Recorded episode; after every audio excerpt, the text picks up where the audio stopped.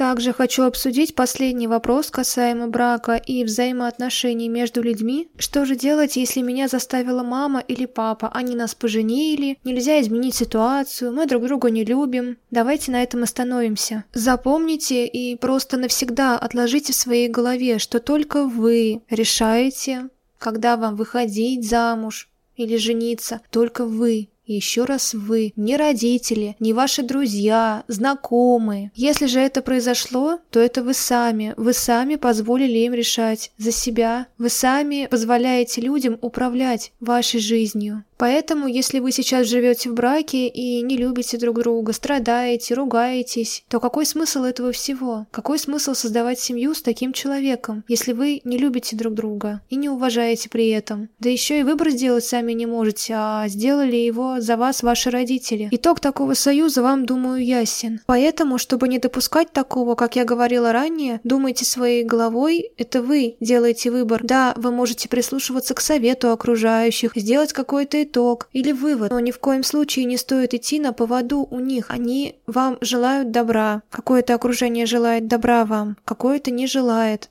Это не важно. Мама и папа точно желают вам добра. Они хотели как лучше. Да, нужно прислушиваться к их совету.